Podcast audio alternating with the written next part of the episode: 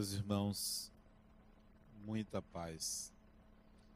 Há muitos anos, ainda jovem, iniciei meus estudos espíritas e resolvi, até pela minha personalidade, a levar a sério esse estudo.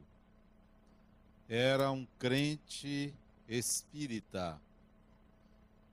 Lia, quase que devorava os livros e buscava em cada lição que eu estudava, que eu lia, exercitar, praticar, buscar realmente viver em profundidade aquela religião que eu estava ingressando, com muita seriedade, com muito apaixonamento, como deve ser tudo aquilo que a gente se dedique, deve fazê-lo apaixonadamente.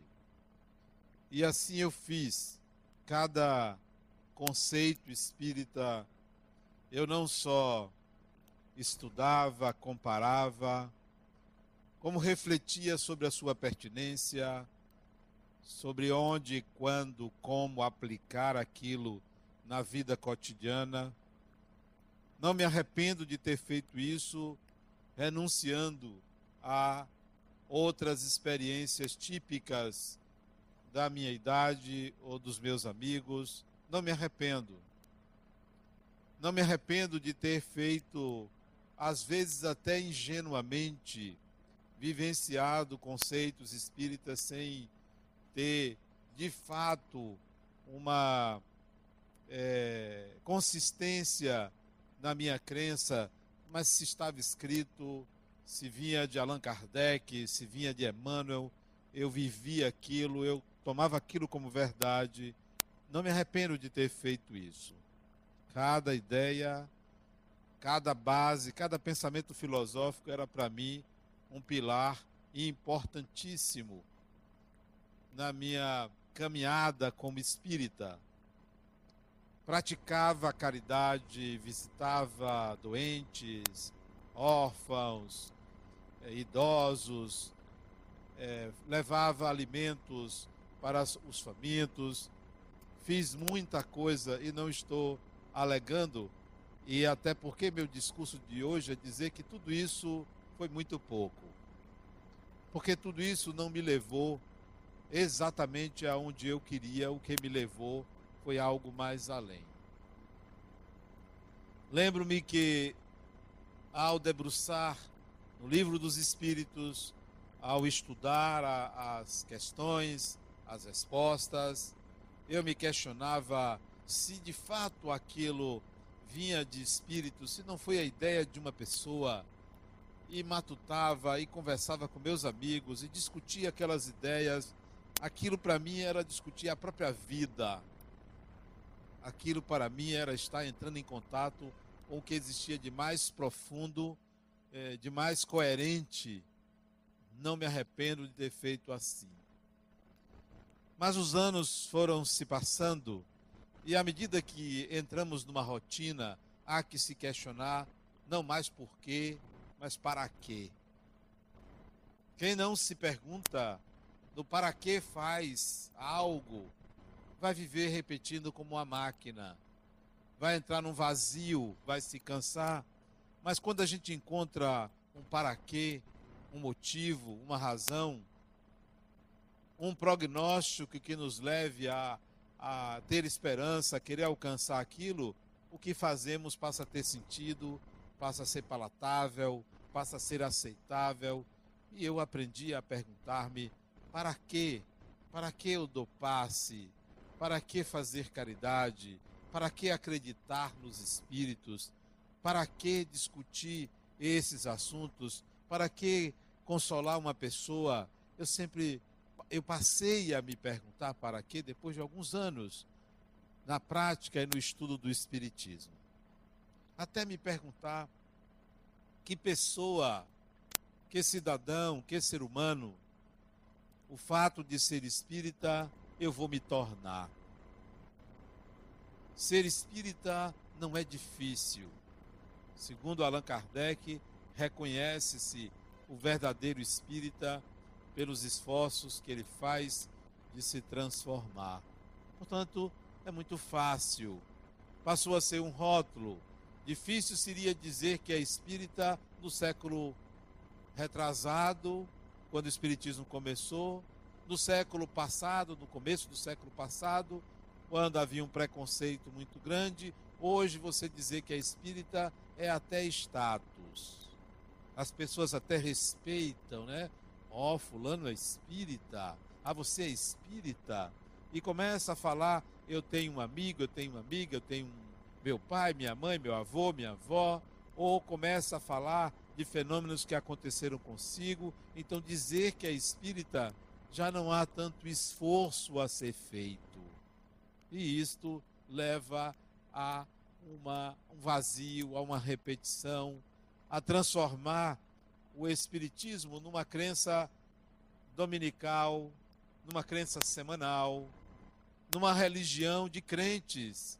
Acreditamos, acreditamos nos Espíritos, acreditamos até quando alguma coisa nos aconteça e o Espiritismo não explique, não resolva, não nos leve aonde nós gostaríamos de estar, começamos a nos perguntar: será que é?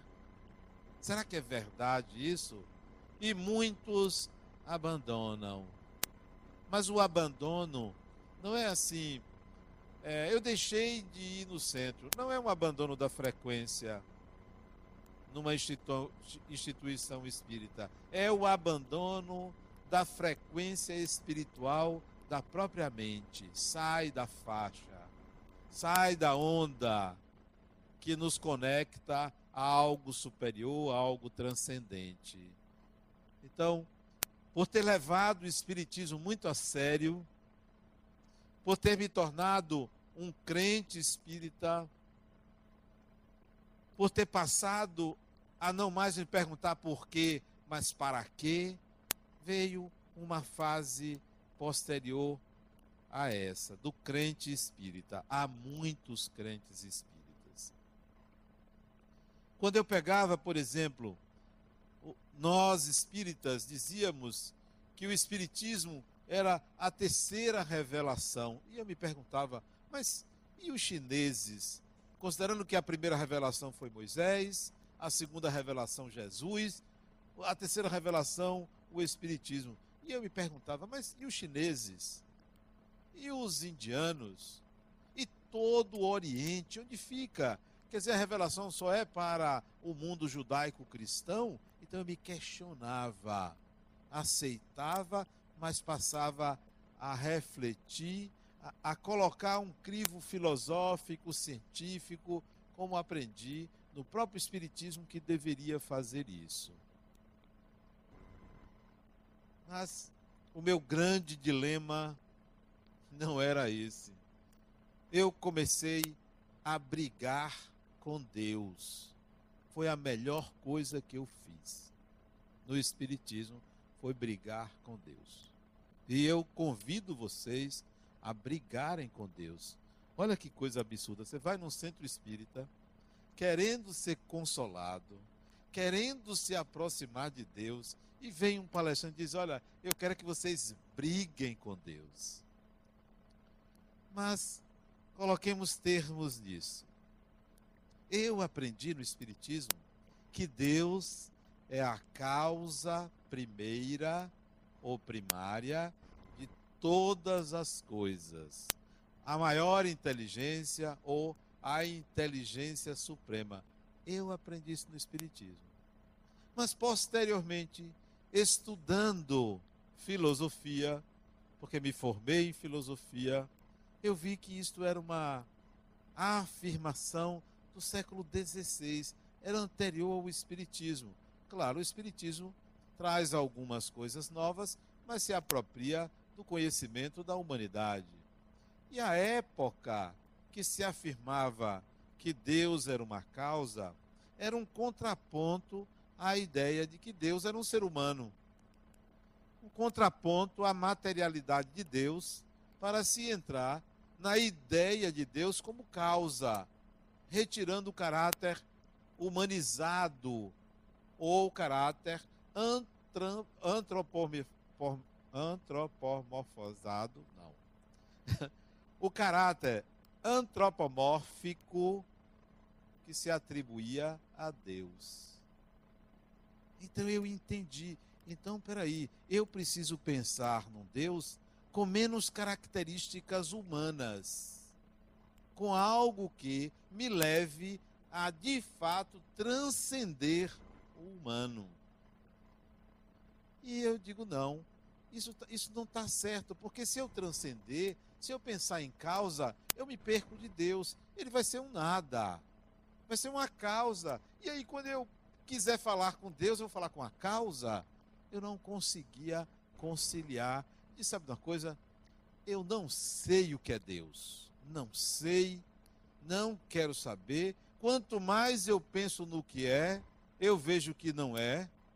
Quanto mais eu acho que eu estou próximo da ideia, eu me distancio do significado. Quanto mais eu vou ao significado, eu me distancio de um contato. Olha, eu briguei com Deus. Briguei, briguei, briguei, briguei feio. E disse a ele: Olha, veja se você resolve esse problema, porque se você me criou, criou todos os meus problemas. Não vem me dizer que foi eu que criei os problemas e você me criou, não. Você me criou e eu tive um bocado de problemas. Você me deveria ter me criado sem problemas.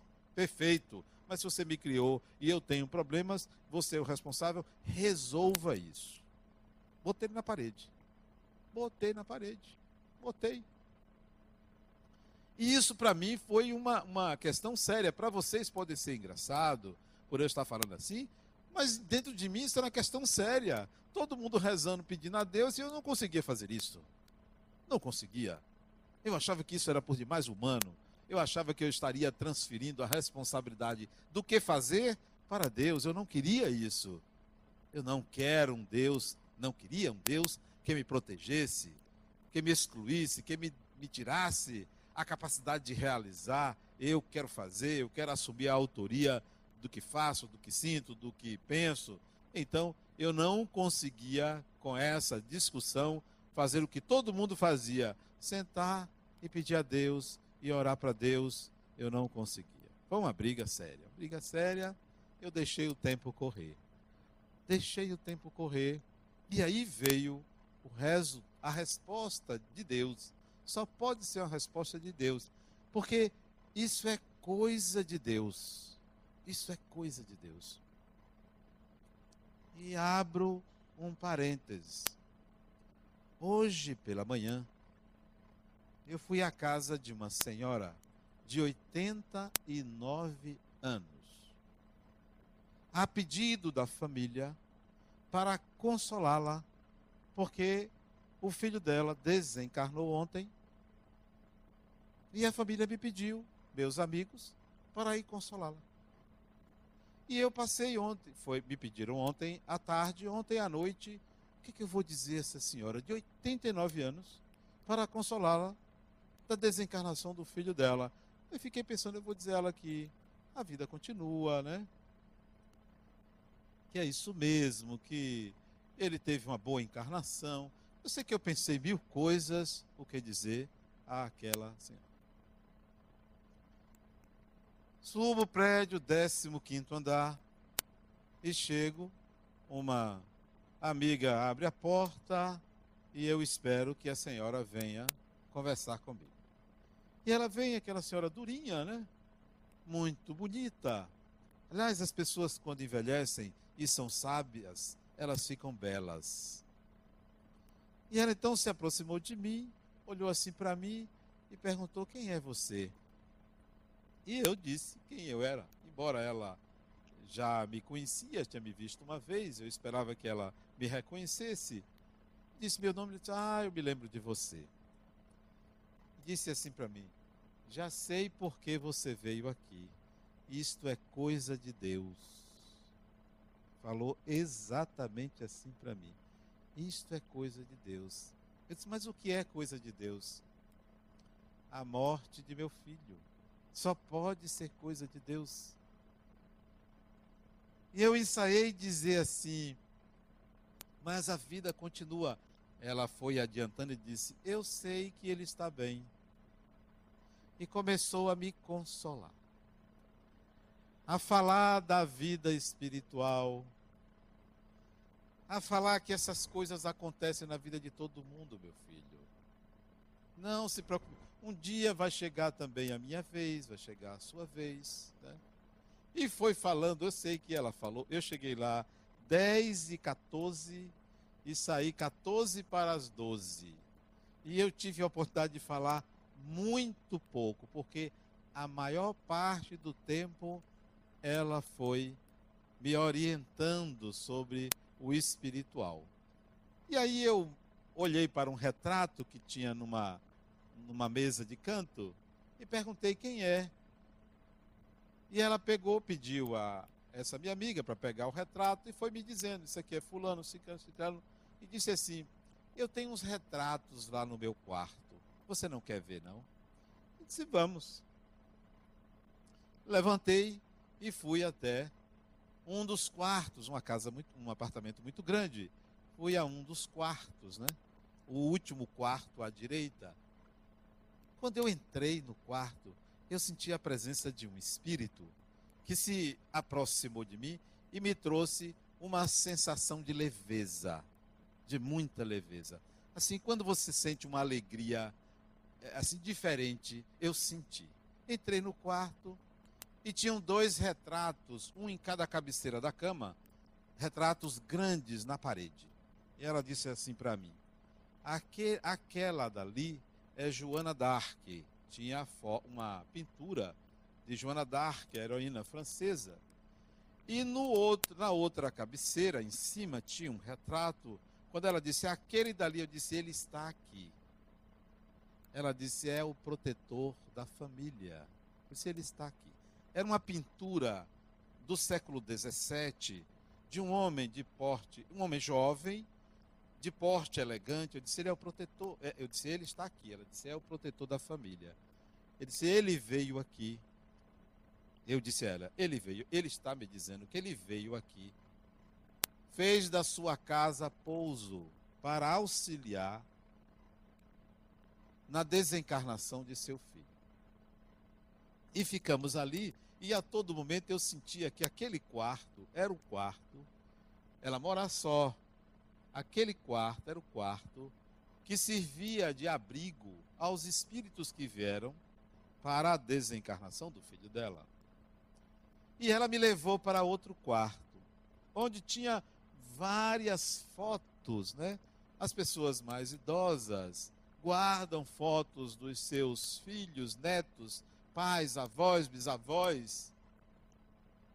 E tinha uma determinada pessoa que eu via a foto e via que ele estava sentado ali, na cadeira de balanço do quarto dela. Eu disse: Quem é esse aqui? Ela disse: Esse é meu irmão. Não, é irmão de minha mãe, que faleceu. Eu disse: Ele também está aqui. Também veio lhe acompanhar lhe ajudar nesse momento. E eu disse: Olha, sua casa está cheia de espíritos. Ela disse: Eu já sabia, você nem precisava dizer. Eu sei que ela me deu um banho. Foi uma manhã extremamente agradável que ela me fez. E eu pensando que eu ia consolar uma pessoa chorosa, uma senhora de 89 anos, que eu ia consolá-la mas com uma espiritualidade. Ela disse: Meu filho, eu entrei em contato com o espiritual assim que eu vim para o Brasil. Eu era muito jovem. Ela não é brasileira. Muito jovem. Frequentava um centro espírita. Aí foi dizendo aonde frequentava. Que via os espíritos, que conversava com os espíritos. Que tinha alertado ao filho dela. Ó, oh, você, no dia que desencarnar, você vai dizer assim: minha madre tinha razão. E ele está dizendo isso, que eu tinha razão quanto à continuidade da vida. Agora ele sabe que a vida continua. Vai voltar para se espiritualizar mais, porque um dia nós retornamos. E eu tinha ensaiado falar para ela que a reencarnação, que o filho dela um dia reencarnaria. Não precisou de nada disso.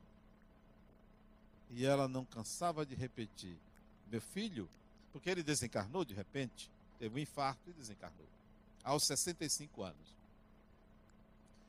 Meu filho, isso é coisa de Deus. Isso é coisa de Deus. Quando Deus quer, Ele chama. Chamou. Mirro, ela falava Mirro, chamou Mirro. Para Ele. Agora está lá, dizendo: Bem que minha mãe me avisou. Bem que minha mãe me. Foi uma manhã fantástica. Como eu tinha compromissos com o estômago, é muito compromisso. Você chega meio-dia, todo mundo tem compromisso com o estômago. Aí eu me levantei, fui na cozinha e disse: A senhora não preparou um almoço para mim? Eu vim visitá-la. Aí ela disse: Se você quiser, eu preparo agora. Basta você dizer que quer almoçar aqui. Onde come um, come dois, come três. Né? Eu disse: Não, que as suas secretárias não fizeram nada para mim. Só me deram um suco até agora. Só um suco. E de manga. Eu não sou muito chegado a manga, mas a senhora viu que eu tomei. Eu tomei. Ela disse: Espere aí. Aí eu me sentei, ela foi lá dentro.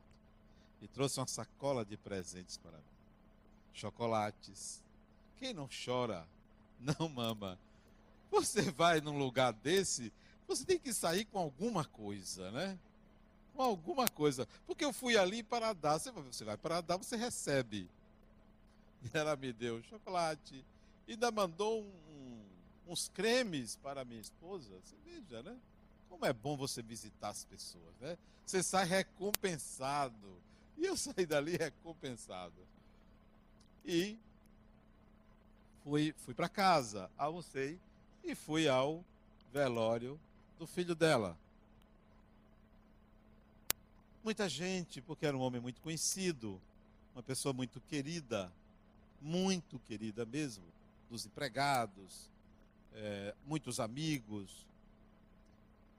E eu fiquei ali no meu canto, né, só vendo o que se passava, o que acontecia, tentando captar alguma coisa, porque quando você se envolve com o espiritual, você fica feito uma antena, procurando alguma coisa para perceber, para ver. Mas como eu estava com outros amigos, eu comecei a, a, ouvir umas piadas, e aí, em velório sempre aparecem umas piadas, né? Umas piadinhas daqui. Eu gosto das piadas, né? Eu acho que quebra aquele clima.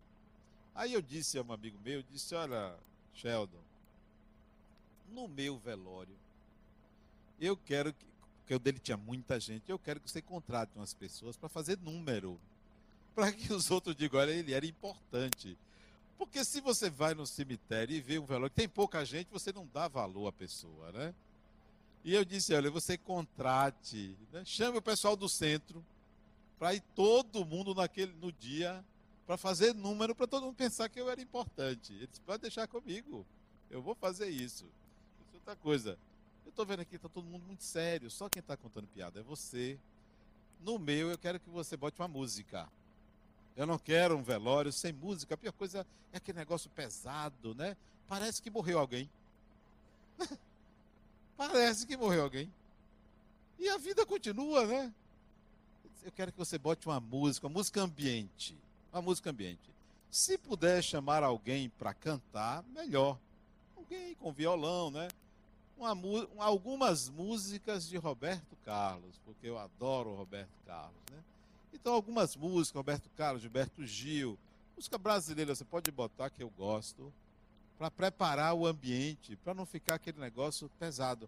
Mas o ambiente lá não estava pesado. E aí Fernando me perguntou, Adenauer, por quê? Mesmo tendo tanta gente aqui, eu noto que há uma paz que há uma leveza nesse velório. Mesmo vendo a viúva chorando, a filha chorando, mas há uma leveza aqui. A que se deve isso? Eu disse: é porque você não o conhecia, o desencarnado. Você não o conhecia como eu conheci. Ele era um homem que fazia muito bem às pessoas. E ele está recebendo as vibrações não só dos encarnados aqui presentes, mas dos desencarnados que ele beneficiou. Inúmeras famílias ele empregou. Inúmeras famílias. E tinha muitos empregados dele lá. São as vibrações das pessoas que tornam o desencarne leve, tranquilo. Mas o mais interessante foi que ontem à noite eu fui orar por ele, pedindo a um determinado espírito que acompanhasse o desencarnar, que ajudasse ele. Isso ontem à noite. Isso por volta de onze, meia, faltou luz aqui, e aproveitei que a casa estava em silêncio e eu vou orar por ele. Quando eu acordei pela manhã, dormi pouco, é, envolvido pelo que estaria passando a família, pela desencarnação muito abrupta dele, esse espírito me disse: Olha, ele ainda pensa que está encarnado. Ainda não conseguimos levá-lo ao adormecimento. Ele era uma pessoa tão ativa que ele está lá no local onde ele desencarnou, como se nada tivesse acontecido. Vamos continuar tentando entorpecê-lo para que ele adormeça e descanse, saindo desse estado de pensar que ele ainda está no corpo físico. Olha como nós somos. Permanecemos o que somos quando desencarnamos. A nossa fixação, a nossa ideia. Mas eu estimo que hoje eles consigam retirá-lo do local e levá-lo a um campo de refazimento, a um hospital, a algum local de descanso, passar para passar essa fase transitória da desencarnação. E aí, como estava chovendo, embora tivesse muita muita gente, estava chovendo. E aí eu disse a uma de minhas amigas que eu iria embora na hora que foram levar para o sepultamento. E fui. Quando eu estava na saída, um engarrafamento enorme, meu celular toca. Adenauer, a família está pedindo que você venha dizer algumas palavras na hora do sepultamento. E o negócio era longe demais. Digo, olha, então segure aí que eu vou, vou demorar, mas vou chegar. E cheguei lá, deu tempo de falar. E o que, eu, o que mais me impressionou na hora de falar sobre ele é que eu me lembrei que eu o conheci quando ele era jovem. Eu o conheci antes da fundação, eu o conheci há uns 30 anos atrás. Acho que 30 anos atrás, sim. E na hora eu me lembrei que eu conheci, um homem muito simples, andava de sandália, como eu gosto de andar, ele também andava de sandália, e conversávamos. E eu me lembrei que eu não entendia o espanhol dele. Não entendia. Ele falava muito rápido, né? Eu não entendia e eu respondia sempre sim, não. Quando você conversa com uma pessoa que você não entende muito, você fica balançando a cabeça, né? Sim, não. É um negócio até ridículo, né? Era melhor você dizer, olha, eu não estou entendendo, fale de novo, fale devagar. Mas a gente tem o hábito de da, da pessoa pensar que você está entendendo. Eu já sei quando a pessoa não está me entendendo. E, e, psicólogo, então, já percebe que a pessoa está encenando, né? E eu me lembrei disso, né? E coloquei o quanto ele era um homem simples e desencarnou na mesma simplicidade de se vestir, de falar, de conviver com as pessoas, ele ganhou a encarnação, porque ele saiu melhor do que ele chegou. Pelos amigos que ele conquistou, pelas pessoas que fizeram parte da vida dele, que, que ele contribuiu para que essas pessoas tivessem suas famílias. E aí saí de lá, olha, recompensado. Foi um dia. Quem disse que lidar com a morte é algo negativo. Quem disse? Só aquelas pessoas que ainda não entendem que isto é coisa de Deus. Isto é coisa de Deus. Quando é que mudou minha relação com Deus? Mudou quando eu, me apropriando dos conceitos espíritas, porque eu fazia assim, ó, reencarnação. Reencarnação é o espírito retornar ao novo corpo. Sim, mas quais são as provas? E eu ia buscar as provas. Quem reencarnou e que a gente sabe que foi, quem foi lá atrás. Eu ia buscar isso, ia buscar isso, ia buscar isso, até que o dia eu me perguntava: e eu? E eu? E a minha encarnação? Para quê? Para que a minha? Não para que a dos outros, mas para que a minha encarnação? E aí começava a levar a sério isso. Eu preciso dar motivo, eu preciso dar valor a esta encarnação, porque eu reencarnei para algum propósito. Levei esta afirmação a sério. Eu reencarnei para algum ou alguns propósitos. Bom, aprendi no Espiritismo que a mediunidade é uma faculdade natural, orgânica, que todo ser humano tem. Sim, mas para quê? E a mediunidade em mim? Como é que acontece? Como é que se processa? Eu quero lidar com espíritos. Não tinha medo. Eu quero lidar com espíritos, eu quero ver espíritos, eu quero conversar com espíritos. Eu quero ver um fenômeno de efeitos físicos, eu quero ver. E as coisas foram acontecendo. Por que eu queria ver? Porque eu queria sair da crença para a consciência, que era uma exigência pessoal. Então, para que a mediunidade?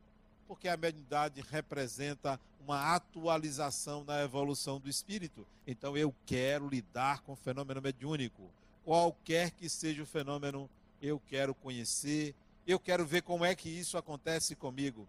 E ficava assim, parecia coisa de maluco. Eu, para enlouquecer, faltou pouquinho, pouquinho mesmo. Tem algum espírito aí?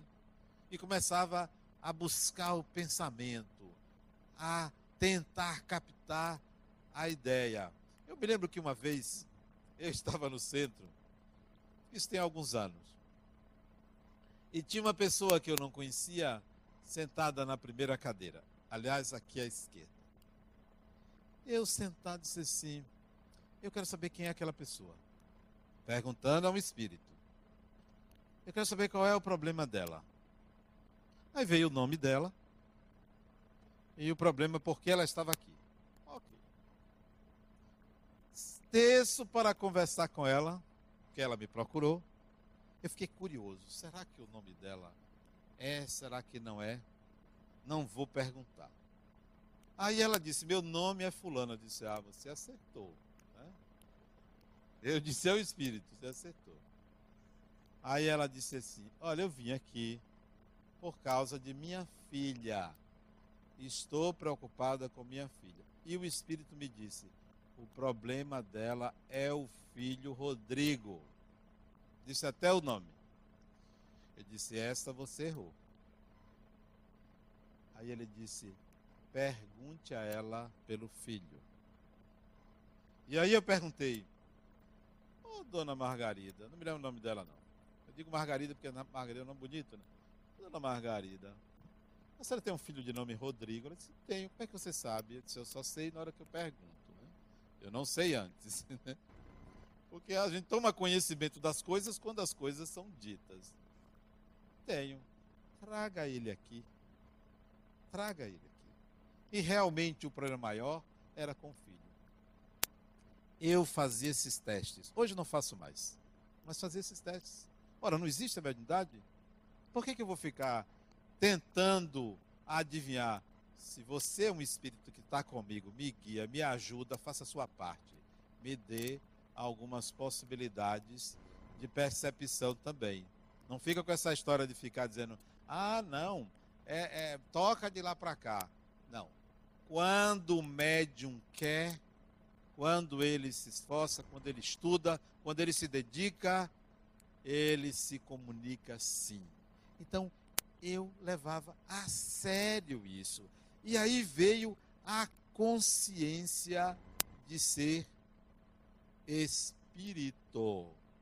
Deixei de ser um crente espírita. Não, eu não sou um crente espírita.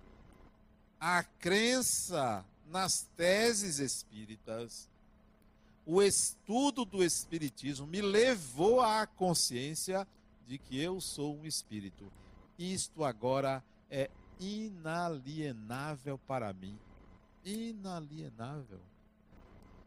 Tudo que você disser, questionar, negar, jamais vai me demover da consciência de que eu sou um espírito, que eu desencarno, que eu reencarno. Eu. Não é que existem espíritos que têm reencarnação. Não. Eu sou.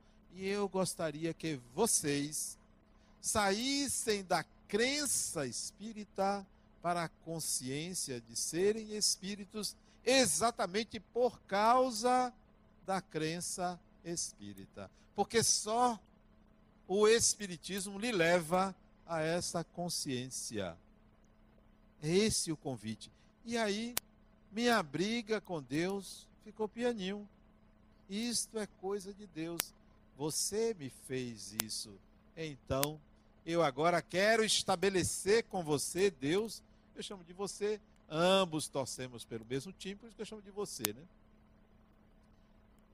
Agora, eu quero me envolver mais com você. E aí vem a consciência da existência de Deus, porque eu começo a sentir Deus. Mas se vocês me perguntarem, Adenauer, o que é Deus? Eu vou responder o que está no livro dos Espíritos. Mas isso não resolve. Isso não resolve. Mas eu vou ter que responder isso, porque eu não sei o que é eu não sei. Você pode dizer, mas Adenal é Deus, é a natureza. Não, a natureza é a natureza. Deus fez isso tudo. Ok, isso é óbvio, mas não responde ao que é.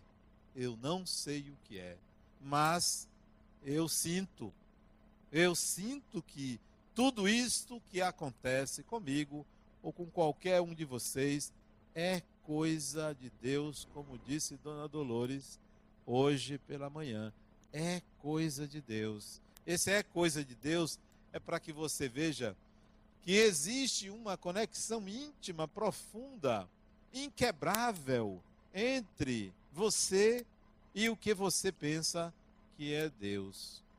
Nunca pense que você vai se encontrar com Deus. Não precisa. Não pense que você está em busca de Deus. Não precisa. Porque não é uma questão de buscar fora. Nem pense que Deus está dentro de você. Eu já disse, dentro de você tem sangue, carne, órgãos. Não tem nada. Fisicamente não tem nada. Embora tem muita gente que tem a cabeça oca, mas não tem. Deus não está ali dentro. É uma. É força de expressão. Você dizer que Deus está dentro de você. Pense assim: eu preciso sentir Deus. E sentir Deus não é sentir arrepio. Porque tem gente que acha que por ter tido um arrepio tem um espírito ali. É frio. Né? Arrepio é frio. Né? Arrepio pode ser um distúrbio neurovegetativo, isto é, algo do corpo. Espírito não anda arrepiando ninguém, né? Tem gente que tem essa ideia é possível que um espírito transmita para você um arrepio, uma sensação de frio. É possível, mas não precisa se arrepiar, não. A, a ideia ou a presença de espíritos na sua vida vem com um sentir também e vem com uma cascata de ideias que inunda sua mente que não fazem parte do repertório do modo de pensar ou das ideias que normalmente que você tem. Então, você não precisa se religar a Deus. Ninguém se desligou. Ou Deus não é uma pipa que você precisa estar ligado. Porque que pensa que você tem que se ligar a Deus, como se fosse um objeto lá distante que você tem que ligar um fio. Não, não.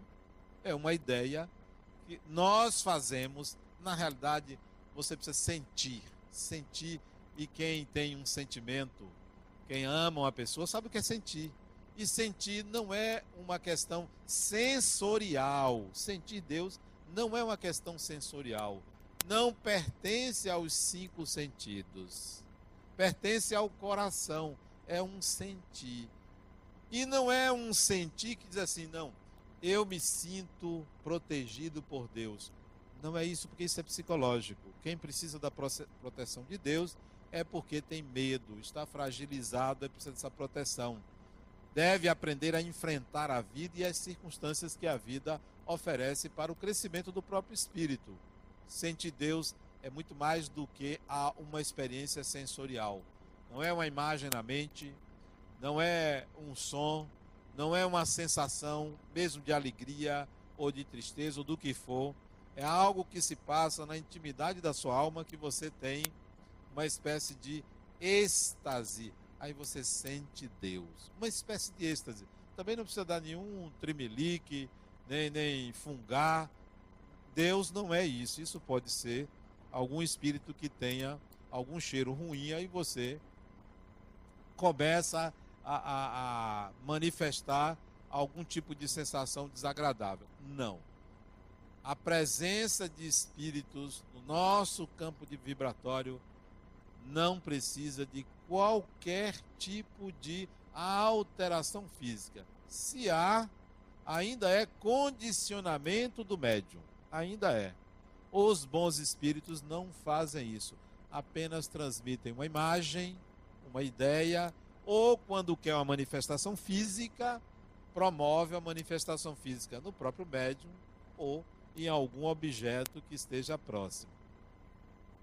Então, convido vocês a saírem da crença espírita para a consciência de que são espíritos.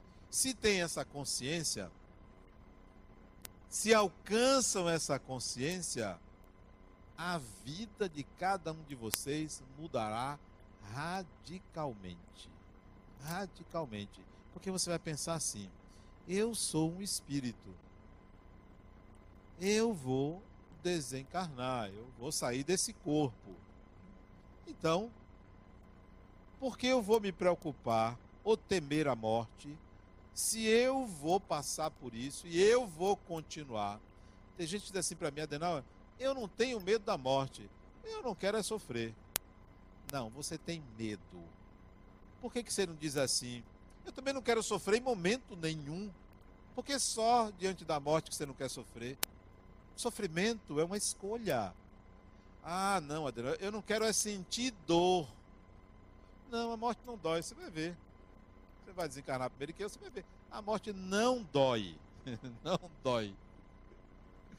Por que vocês viram? A morte não dói, não tem dor nenhuma. A dor é o corpo. Se você deixou o corpo, você não sente mais dor. Ah, mas a gente pode ficar sentindo as sensações. Espírito atrasado. Se você antes se conscientizar que você é espírito, não vai sentir dor, coisa não vai dizer, ó, oh, até logo deixei esse corpo. Se você tem consciência que você é um espírito, quando você pensar em reencarnação, você vai dizer assim: eu vou voltar. E geralmente volta na mesma família. Neto, bisneto, eu vou voltar. Ora, se eu vou voltar, e isso para mim é um ponto de honra. Eu vou voltar, claro. Não sou nenhum espírito evoluído, eu vou voltar. Olha qual é o meu senso de utilitarismo. Olha como eu sou uma pessoa é, calculista. Olha como eu sou uma pessoa imediatista. Eu sou uma pessoa imediatista. Sabe o que eu decidi? Porque eu sei que eu vou reencarnar. Eu vou preparar a minha próxima encarnação. Olha que imediatismo. Devo reencarnar daqui a uns 100 anos depois que eu desencarnar. Olha que imediatismo. Eu vou preparar. eu vou conquistar o maior número de amigos. Para quê? Para reencarnar entre amigos, porque reencarnar ao lado inimigo já chega. E tem gente que gosta. Porque é crente espírita e não consciente que é um espírito, não se preocupa com isso.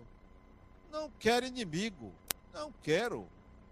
Fazer tudo para dizer, fulano, eu, eu amo, adoro você. Vou fazer o seguinte, vou dar o que é possível às pessoas. Proporcionar o melhor para as pessoas. Primeiro, para os filhos, para os netos, para os amigos, para os vizinhos, para os desconhecidos.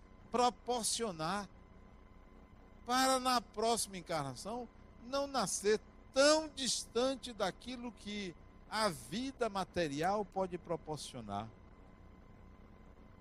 Então, esse é meu imediatismo essa é minha consciência da reencarnação. E tem mais, eu fiz marcadores para a próxima encarnação. E aconselho vocês a fazerem marcadores. Quais são os marcadores da reencarnação? Eu vou me lembrar de tal coisa. E eu já sei o que eu vou me lembrar. E convido vocês a fazerem as mesmas, a mesma coisa. Mas não se esqueçam, é preciso ter a consciência que é espírito. Eu olhei a minha vida, meus 59 anos, e verifiquei qual foi a experiência mais emocionante da minha vida. Não vou dizer, claro. Né? Qual foi a segunda experiência mais emocionante da minha vida? Qual foi a terceira experiência mais emocionante na minha vida? É emocionante no sentido positivo. Três. E aí me lembrei. Eu vou fixar. Vou criar imagens dessa experiência. Cinco imagens de cada experiência. Cinco imagens. Vou fixar na minha mente. Isso são marcadores. Próxima encarnação como essas imagens estão gravadas agora na minha consciência, vão passar para o meu inconsciente, portanto, vão para o perispírito. Quando eu reencarnar, olha a imagem lá. Quando eu passar pelo lugar, quando eu reencontrar aquela pessoa, eu vou lembrar. Isso é um marcador. Crie marcadores. Por que isso é bom? Porque você se sente um contínuo tendo marcadores, pela consciência de que você é um espírito imortal. Essa consciência, ela é tão é tão importante. Quando você pega o evangelho, por exemplo, considerando o evangelho todas as falas de Jesus, você vai ver quanta sabedoria tem ali se você tiver os olhos de espírito que você é. Saindo daquela ideia que o que ele falou servia para todo mundo, é para você. E agora, com essa consciência de que você é espírito, então a luminosidade do que está ali, a sabedoria do que está ali é muito maior. Passe da crença no espiritismo aproprie-se dessa crença, leve a sério o estudo do Espiritismo, que você vai chegar à consciência de que você é um espírito. E não pense que isto é uma fala ou é uma questão é, mental, intelectual. Ah, eu sou um espírito. Você vai testar isso na vida comum. Muita gente pensa que tem essa consciência, mas ainda não viveu certas experiências que atestam isso. E eu me lembro uma delas que eu vivi, não agora, mas há uns dois anos atrás. Eu pensei que eu tinha desencarnado. Pensei que eu tinha desencarnado. Surgiu uma dor, uma dor forte. Será que eu estou desencarnando? Será? se for só isso, então vamos lá. A tranquilidade não foi, felizmente não foi, que ainda tinha algumas coisas para fazer aqui. Se vier, está de bom tamanho. A qualquer época, a qualquer época. Que tal pensarem assim? Que tal viver essa experiência? Que tal perderem o medo absurdo da morte? Porque o medo da morte é um medo infantil, atávico, que pertence aos primórdios da humanidade. E a gente ainda carrega esse medo. O Espiritismo vem para libertar a gente da crença para que a gente adquira a consciência. Esse é o convite. E a consciência de ser espírito, saindo da crença nos espíritos ou a crença espírita, é coisa de Deus. Muita paz.